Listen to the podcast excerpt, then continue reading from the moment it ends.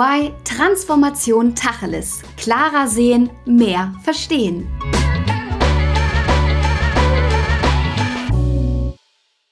Gut, dass du eingeschaltet hast, denn heute sprechen wir über ein Thema, über das wir alle Bescheid wissen sollten. Und damit herzlich willkommen zu EY Transformation Tacheles. Mein Name ist Alissa Stein und ich freue mich auf diese spannende Folge, denn passend zum Cyber Awareness Month Oktober geht es um Cybersecurity. Ja, die Angriffe von Hackern, die häufen sich nicht nur bei Unternehmen oder öffentlichen Personen, sondern auch bei Privatpersonen.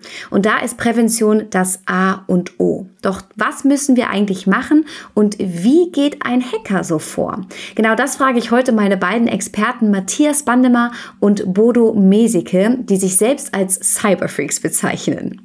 Matthias ist Partner bei EY und verantwortet den Bereich Cybersecurity. Seit über 25 20 Jahren ist er in diesem Bereich tätig und hat damals schon die ersten Computermodelle auf dem Markt auseinandergenommen. Heute ist Cybersecurity für ihn sowohl beruflich als auch privat eine Herzensangelegenheit. Und eine weitere Herzensangelegenheit ist für ihn das Filmen und Schneiden von Familienvideos, die natürlich auch optimal gesichert werden. Bodo ist ebenfalls Partner bei EY und ist verantwortlich für den Bereich Cyber Response. Er befasst sich seit Jahrzehnten mit der digitalen Forensik und hat das Hobby zum Beruf gemacht. Doch auch wenn er für seinen Job brennt, so mag er es gerne, wenn er in seiner Freizeit etwas Haptisches arbeiten kann und baut dann gerne Modelle mit bunten Klemmbausteinen zusammen, vorzugsweise mit Bezug zu Science-Fiction-Filmen. Schön, dass ihr beide da seid und uns allen mehr über Cybersecurity verraten könnt. Hallo ihr beiden. Hallo. Hallo Alissa. Wir beginnen wie immer direkt mal mit unseren Entweder-Oder-Fragen und da müsst ihr euch natürlich ganz schnell entscheiden und zwar für eine Sache. Seid ihr bereit? Ja. Okay. also wir fangen mit der ersten Frage an. Benötigen wir für eine größere Sicherheit mehr Selbstregulierung oder mehr staatliche Regulierung? Fange ich mal an. Man muss leider sagen, dass wir wahrscheinlich noch mehr staatliche Regulierung brauchen, äh, weil vieles doch nicht so ganz freiwillig ist hat in den letzten Jahren sich verbessert, macht das Ganze aber auch komplizierter. Okay, und Bodo, was sagst du? Ja, ich muss dem Matthias zustimmen. Von alleine funktioniert manches nicht. Manchmal braucht man stärkere Vorgaben. Das ist hier im Bereich der Cyber Security auch der Fall. Und sollte die Regulation lokal oder überregional geregelt sein? Definitiv überregional, denn äh, Cyber ist ja auch ein überregionales Thema. Matthias? Ja, dem kann ich mich nur anschließen. Ähm, das muss man eigentlich global behandeln, das Thema sorgt natürlich in den verschiedenen Rechtsräumen ähm, auf der Welt doch immer wieder für Probleme und für die unsere Kunden dann auch immer wieder zu einem großen äh, Flickenteppich. Das ist ein Idealbild, das überregional zu machen. Ähm, funktioniert aber eigentlich nicht. Okay. Bei der nächsten Frage bin ich auch sehr gespannt, was ihr antwortet. Sollten Unternehmen Ransomware bezahlen oder nicht bezahlen? Tja, wo du? klares, klares äh, Jein. Äh, da kann man wirklich kein Entweder-Oder wählen, weil das kommt immer auf den, den Umstand an. Habe ich einen Befall mit einer Ransomware, wo gegebenenfalls der Schlüssel schon auf andere Art und Weise ähm, ermittelt werden kann, dann muss ich und sollte ich natürlich nicht zahlen. Ähm, ist meine komplett, sind meine kompletten Daten verschlüsselt ähm, und auch die Zusammenarbeit mit Strafverfolgungsbehörden hilft mir nicht weiter. Muss ich mir ernsthaft überlegen, ob ich zahle, um dann wirklich einen Schlüssel zu erhalten, der die Daten wieder verfügbar macht. Mhm. Ja, wenn es am Ende die einzigste äh, Möglichkeit ist, sozusagen seine Daten wiederzubekommen und das sichergestellt ist, ähm, dass der, dass es auch wirklich man wiederbekommt nach so einem Angriff, ähm, ja, dann, dann und das die einzigste Mittel ist, dann wird man wohl oder übel das bezahlen müssen. Mhm. Ähm, gut, wenn man sich gut vorbereitet hat mit Backups, Sicherungsmaßnahmen und anderen Themen, dann muss man das wahrscheinlich nicht tun. Ja, aber dann hätte man wahrscheinlich auch keine, keinen Angriff bekommen. Ja, also ganz viel Einigkeit hier bisher. Ja. Cloud oder On-Premise im Unternehmen, was ist sicherer? Ich sag mal ganz provokativ die äh, am Ende die Cloud, ähm, weil solche Cloud-Anbieter ähm, durchaus viel, viel mehr Geld auch in Sicherheit investieren können, als man das On-Premise machen kann. Ähm, beziehungsweise On-Premise dann nur, wenn es nicht vernetzt ist, aber das macht ja auch keinen Sinn mehr. Ja, stimme ich auch zu. Also Cloud ist mit Sicherheit als ähm, grundsätzlich erstmal die sicherere Lösung. Es muss natürlich alles richtig aufgesetzt sein und ähm, es gibt immer noch viele Vorbehalte, dass man gewisse Daten einfach nicht aus den Unternehmen rausgeben will, nicht aus den Händen geben will. Ähm, ob man damit auf Dauer äh, aktuell noch überleben kann, ist, ist dann eine berechtigte Frage. Also grundsätzlich ist die Cloud besser, mhm. aber sicherer, wenn es richtig gemacht ist. Okay, dann kommen wir zur letzten Entweder-Oder-Frage. Muss die Technik sicherer sein oder der Mensch sich der Gefahren mehr bewusst sein? Beides, würde ich sagen, wieder. Ähm, da ist auch schwer eine Entscheidung zu treffen, weil wir müssen natürlich Technik sicherer machen, Security by Design, also dürfen nicht einfach immer weiter ähm, Consumer Devices auf den Markt kommen, die einfach mit mit möglichst viel Featuren ausgestattet sind, wo Sicherheit aber vernachlässigt wurde, weil man weiß, es sind wahrscheinlich eh kurzlebige Produkte. Es reicht aber dennoch, dass ein erfolgreicher Angriff stattfinden kann im Zweifelsfall. Und natürlich muss auch die Anwendung dieser Produkte irgendwo in den Köpfen ähm, so verankert werden, dass man sagt, ich muss mir über die Sicherheit bei der Anwendung dieser Produkte Gedanken machen. Also ich glaube, da ist so auch schon von der Erziehung an äh, ganz wichtig vorzubeugen und, äh, und Menschen zu mündigen, äh, äh, Cybersicherheits, ja nicht Experten, aber zu mündig, mündig auch für den Bereich Cybersicherheit und soziale Medien zu erziehen. Mhm. Ja, also der Mensch kann ja nichts dafür, der normale Anwender, wenn die Technik unsicher ist, aber die Technik wird ja irgendwo auch von Menschen gemacht und meistens sind auch die Menschen äh, der erste Angriffsweg. Ähm, insofern da mehr Aufklärung ist, ist äh, wichtig. Ähm, auf der anderen Seite haben wir immer natürlich das Thema, es ist schwer spürbar. Also was ist jetzt sicher, was ist nicht sicher? Das ist ja für den normalen äh, Menschen sozusagen gar nicht wahrnehmbar, ob jetzt da ein Problem ist oder nicht. Und das macht das dann entsprechend so, so durchaus ähm, ja, zu einer Herausforderung, da auch Menschen sozusagen drauf, ähm, drauf zu sensibilisieren. Ja. Okay, also ganz viel Einigkeit bei euch beiden und definitiv kein, äh, ja, keine ganz klare Sache, weil natürlich vieles auch das andere bedingt. Wir fangen mal mit den Details an. Ähm, wie sorgt ihr beiden denn jetzt als absolute Experten zu Hause vor und was muss man vor allem auch beachten, wenn man Kinder hat? Ja, wer macht den ersten Aufschlag? Ne? Also ich, ich starte mal durch. Ähm, was mache ich zu Hause? Ähm, also natürlich ist mir IT-Sicherheit ganz, ganz wichtig, auch wenn ich der bin, der immer auf die Vorfälle reagiert. Sonst, ich möchte natürlich auch so einen Vorfall gar nicht ähm, äh, in den eigenen vier Wänden haben. Ähm, und ähm, da kann man schon vorbeugen, aber man muss halt immer weiter sich mit dem Thema beschäftigen, um, um sich immer besser zu schützen. Bei mir selber gibt es natürlich eine professionelle Firewall und nicht nur den Router des Internetanbieters, der dort steht und äh, vorkonfiguriert ist, ich habe dann die Möglichkeit, wirklich Datenpakete einzeln herauszufiltern und mir anzuschauen und merke so zum Beispiel, wenn man einen, einen neuen Fernseher kauft, äh, dann sieht man halt, der telefoniert auch nach Hause und das wird man mit einer herkömmlichen Installation nicht vermeiden können, sehr ein, nicht, nicht einfach vermeiden können.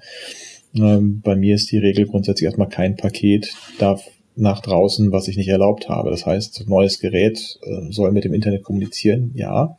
Da muss ich aber das bewusst freischalten. Jedes Gerät muss sich im Netzwerk identifizieren, sonst kann es schon mal gar nichts machen. Es gibt getrennte Netzwerke im, im WLAN für Gäste und, und für die Familie und die Geräte.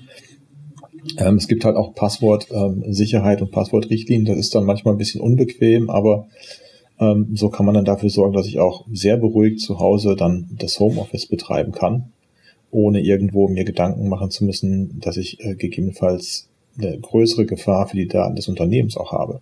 Mhm. Aber wie gesagt, das ist mein Hobby, auch dieses Thema, und deswegen kann ich mich damit befassen, möchte mich damit befassen, wende dafür die Zeit auf, habe dafür eine gewisse Technik äh, angeschafft.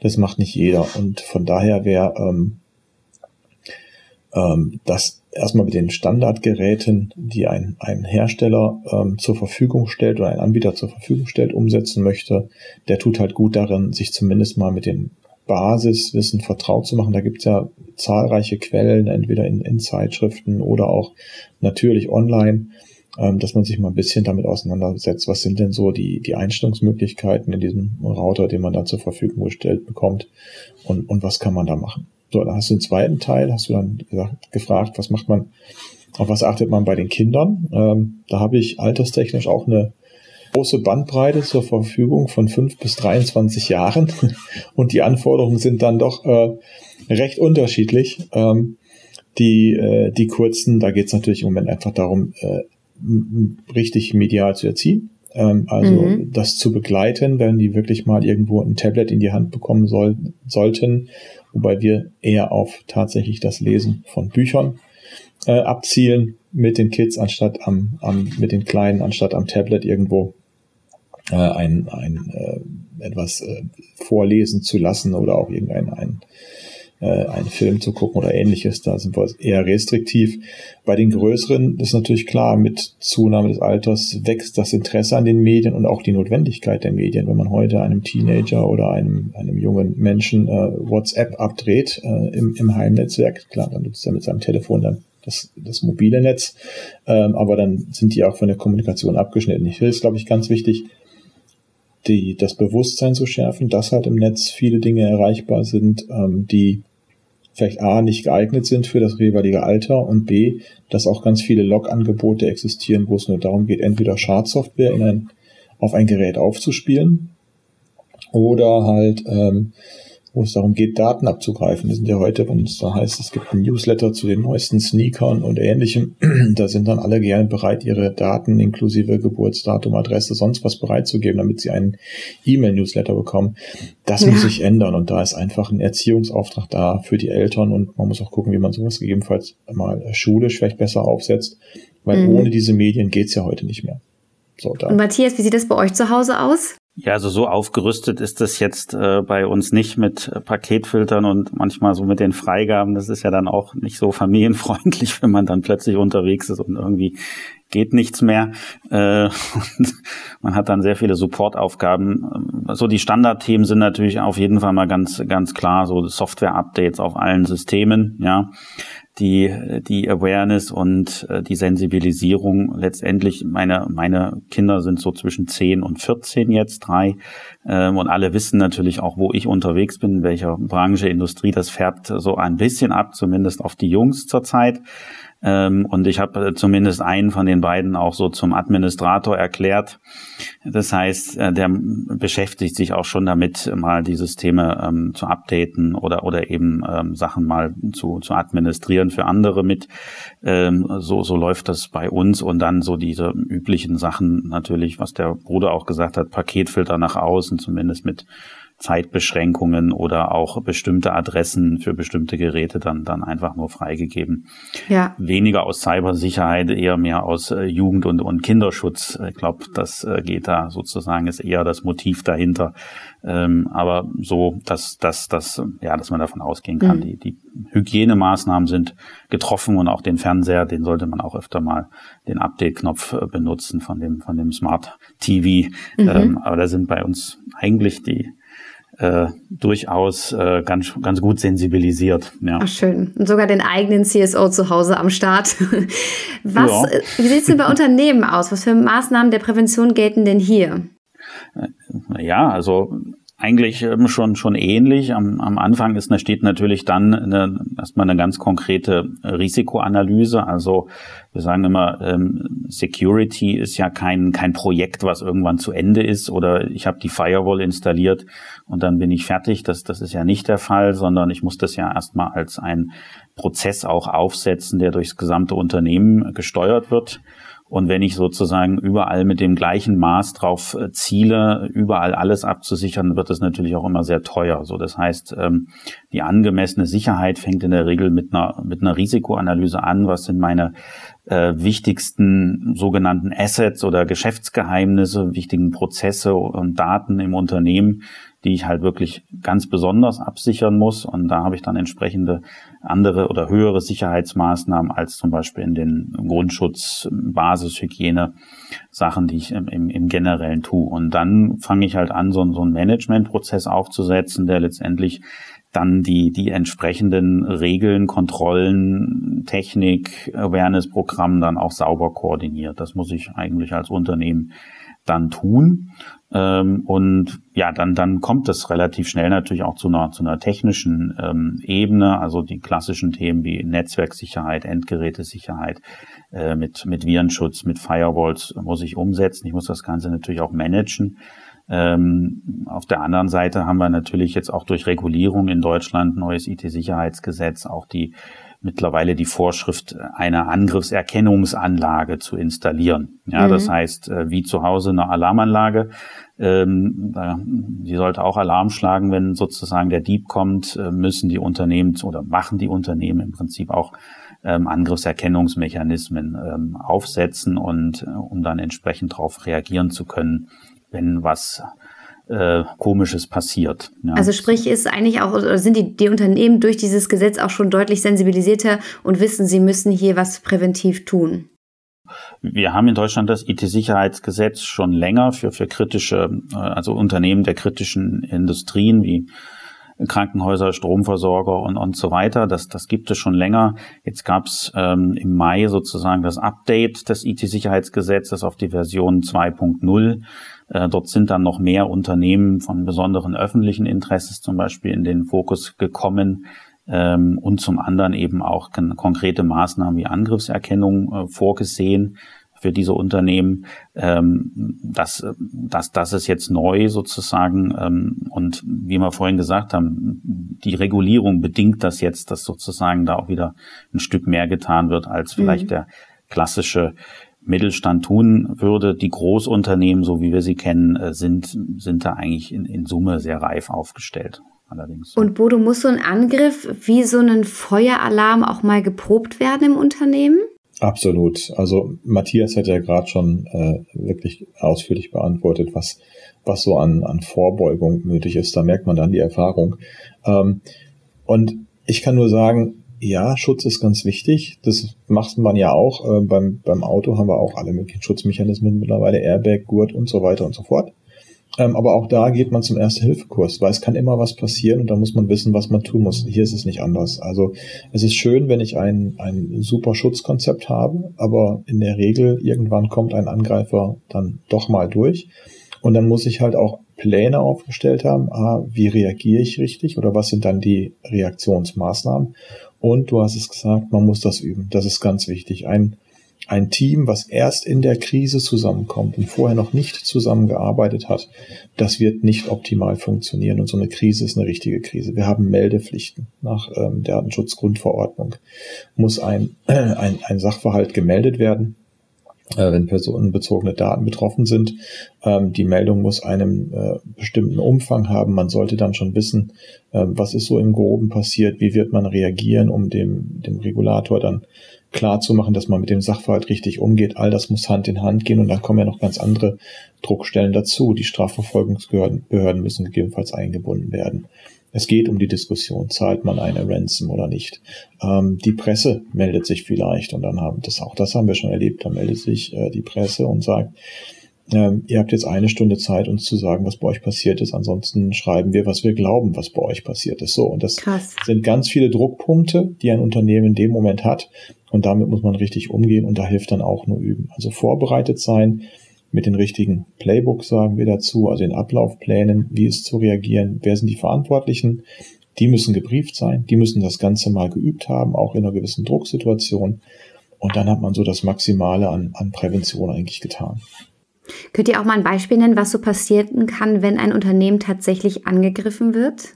Oh ja, das ähm, muss ich dann mal eben ein, etwas abstrahieren. Also natürlich ist die schlimmste Situation, die äh, passieren kann, zumindest im Fall einer Ransomware, dass wirklich alle Daten verschlüsselt sind. Dass es also nicht nur die aktuellen Live-Daten erwischt, was schon schlimm genug ist, sondern dann auch noch das Backup mit betroffen ist. Weil dann fehlt im Unternehmen die Handhabe sogar zu sagen, okay, ich nehme einen gewissen Datenverlust hin, nämlich die Datenveränderungen, die seit dem letzten Backup dazugekommen sind. Ich ähm, nehme die Systeme jetzt vom Netz, setze die neu auf, spiele das letzte Backup ein und versuche dann nachzuvollziehen, was war in der, in der Zeit dazwischen und ähm, bin dann vielleicht wieder live. Das Schlimmste ist sicherlich, wie gesagt, wenn das Backup auch betroffen ist, weil dann hat man wirklich keine Handhabe mehr. Und ähm, natürlich kann man dann versuchen ähm, zu entschlüsseln. Die Daten, in der Regel ist das aber nicht erfolgreich. Diese, mhm. gerade die Ransomware-Geschichte, das ist ein erfolgreiches Geschäftsmodell von Angreifern. Die ähm, haben das äh, professionalisiert, nutzen, Ort, äh, nutzen starke Kryptographie und wollen halt das Geld haben, damit sie äh, den Schlüssel bereitstellen. Und äh, dann kommt es natürlich ganz auch an, was sind da für Daten verschlüsselt?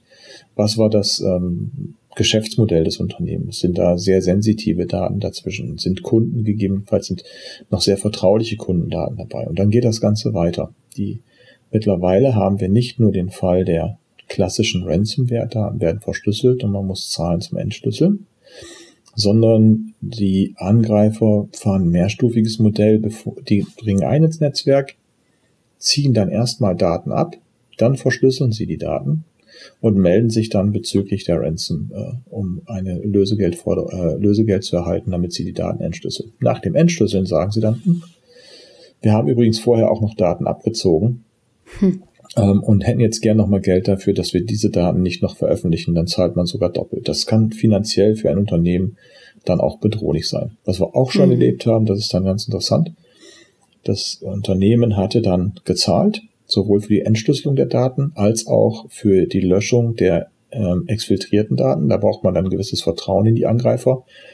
Kann man bei den bekannten Angreifergruppen in dem Moment aber haben, in Anführungszeichen, weil ähm, sie wollen natürlich, dass das Geschäft erfolgreich bleibt und nicht, dass jemand sagt, ah, du, wenn du da zahlst, kriegst du nichts zurück. Aber die haben dann sogar noch gesagt, und wenn ihr jetzt eure Systeme hochfahrt, als kleines Goodie von uns, es waren auch noch andere Angreifer bei euch im System, guckt mal nach, dass die dann nicht noch wieder reinkommen. Ja, Oha. und tatsächlich, als dann mit den äh, Entschlüsselungsschlüsseln die Systeme wiederhergestellt wurden, musste man noch gucken, dass man eine andere Angreifergruppe erstmal aussperrt, damit das Ganze nicht wieder von vorne anfängt. So, und dann gibt's natürlich noch, äh, um es nicht zu lang zu machen, ganz andere Angriffe, die Denial of Service und so, die sind im Moment ein bisschen im Hintergrund, weil Ransomware den, den Markt beherrscht, in Anführungszeichen da sind dann Systeme einfach nicht verfügbar und kleinere ähm, Anbieter können sich halt nicht solche Schutzmaßnahmen leisten wie die großen. Und wenn dann plötzlich so wie, wir haben jetzt Botnetze, die kommen mit äh, zweistelligen Millionen äh, Anzahl an Datenpaketen, äh, greifen die die Server an und dann ist ein Server einfach nicht mehr erreichbar und ein kleineres Unternehmen, was da einen Webshop betreibt oder so, das kann auch da wieder massivst getroffen werden. Mhm.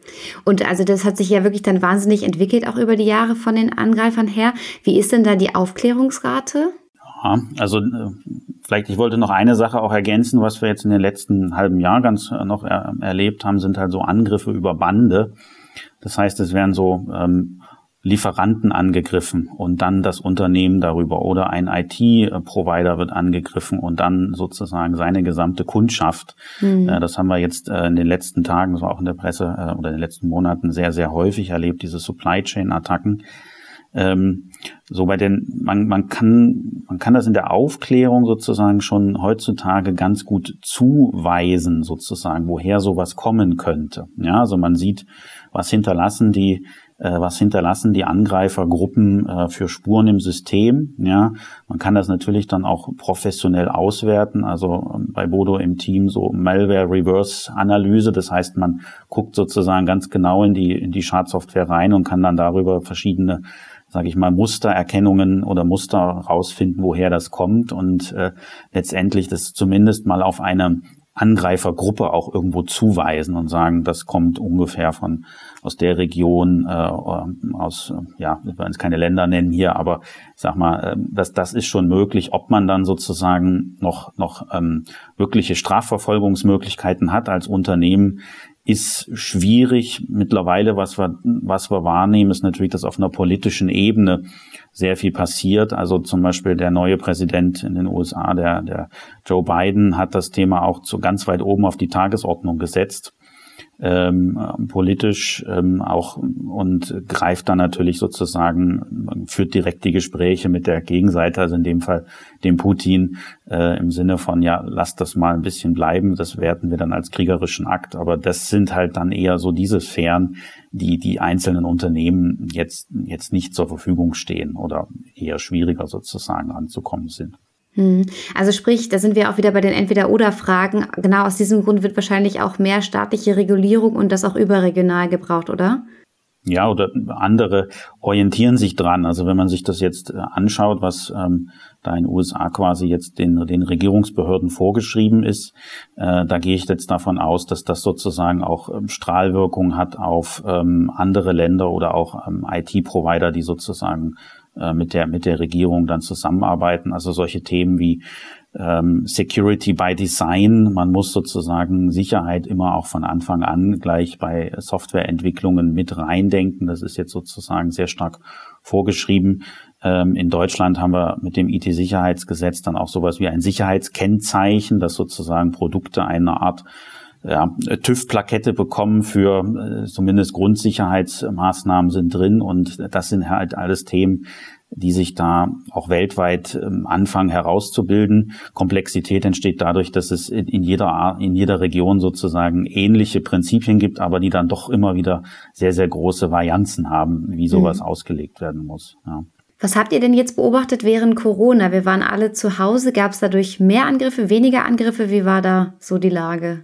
Ja, die Angriffsoberfläche hat sich halt vergrößert in dem Moment und Angreifer haben das auch schon ausgenutzt. Ja, also ist es natürlich einfacher zu versuchen, aufgrund der anfangs dargestellten meist einfacheren Sicherheitsinfrastruktur ähm, zu versuchen, ein, ein, jemanden im Homeoffice anzugreifen. Das wird dann auch manchmal gezielt gemacht. Oft ist einfach Gießkannenprinzip. Ich kann ja alle möglichen Geräte im Internet adressieren. Also ich versuche dann ein möglichst unsicher konfiguriertes Homeoffice in Anführungszeichen zu erwischen und darüber dann den Einstieg ins Unternehmen zu finden. Das ist ganz klar erkennbar, dass ähm, diese Versuche stattgefunden haben, dass die in Teilen auch erfolgreich waren.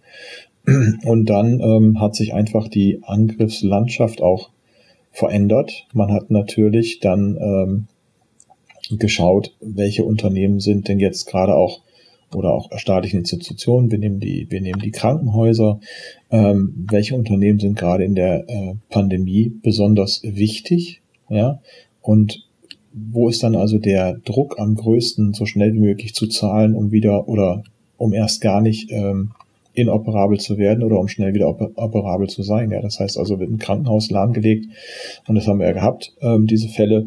Ähm, dann ist das natürlich ein größerer ähm, Druckpunkt, als wenn ich irgendwo ähm, ein, ein Industrieunternehmen angreife in dem Moment. Und deswegen sieht man das also, die Ziele haben sich verschoben, dass doch wieder versucht wurde, eher großflächig zu attackieren, um solche einfachen Ziele zu finden.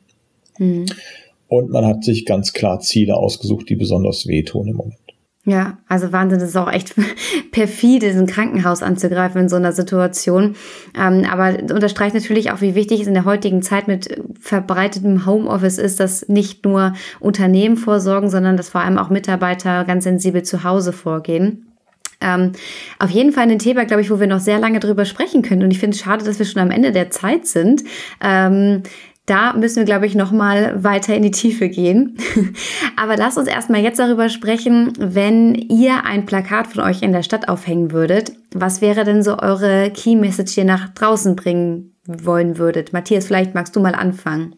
Ja, gute Frage. Äh, ich, ja, ich, vielleicht, ich muss mal kurz überlegen, aber ich würde sagen, so, du hattest mich am Anfang so auch als den, den, den IT-Freak äh, beschrieben und ähm, ich sage immer, ja, Digitalisierung aber sicher. Also im Sinne von der Doppeldeutigkeit auch, äh, man muss digitalisieren, aber sicher, also sicher im Sinne des äh, sicher der sicheren Umsetzung, aber man muss es auch sicher tun. Ja, mhm. sowas würde ich vielleicht bei mir draufschreiben. Sehr gut und wichtig. Bodo?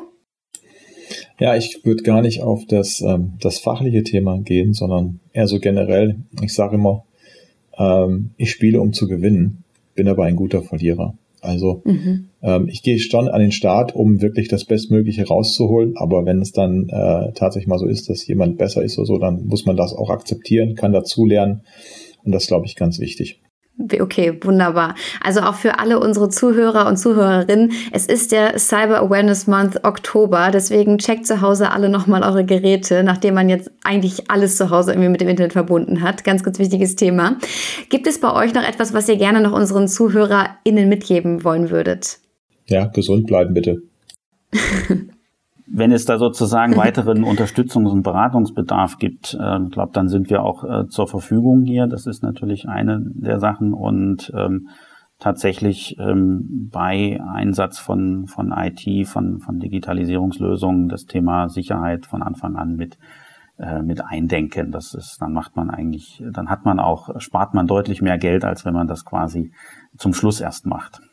Okay, also Ransomware nicht bezahlen, weil wir sind ja schon gut vorbereitet sozusagen.